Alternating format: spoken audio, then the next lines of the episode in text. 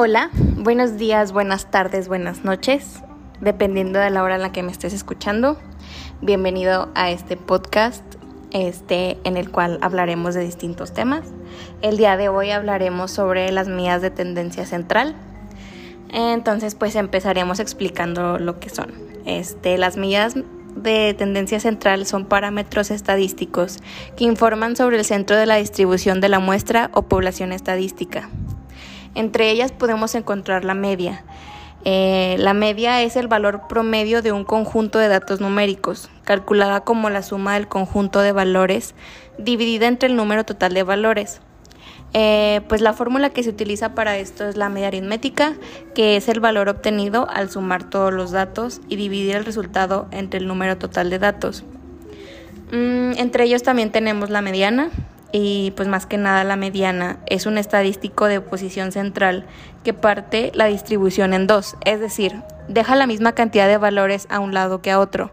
Las fórmulas propuestas no nos darán el valor de la mediana, lo que nos dará será la posición en la que está dentro del conjunto de datos.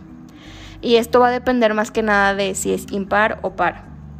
Este, si la cantidad es impar, la mediana es el valor que está en medio. Esto quiere decir que en una recta numérica este, el valor que es la mediana es exactamente el que está en medio. Y en caso de ser par, la mediana es la media de los dos valores del centro, que sería más que nada pues dos números este, que estén al centro.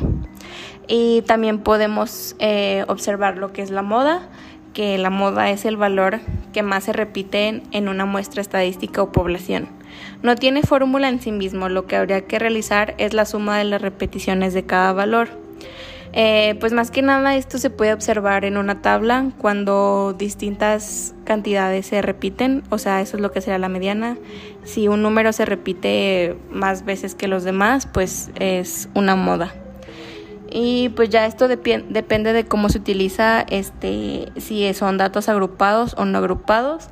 Eh, en el caso de los datos agrupados, pues son los datos que se encuentran fácil, son información que ya está agrupada, que ya está como en tablas, que ya es más fácil como determinar todos estos datos. Y en el caso de los no agrupados, este, pues es información que apenas va a ser recopilada, que es por ejemplo cuando se realizan encuestas o así, que se tiene que todavía como determinar los datos y ya en base a eso hacer los cálculos de las medidas de tendencia central. Mm, y pues nada, esto sería todo por el capítulo de hoy. Este, espero que les haya gustado y que haya sido de, de su agrado y también que les haya ayudado. Hasta el pronto.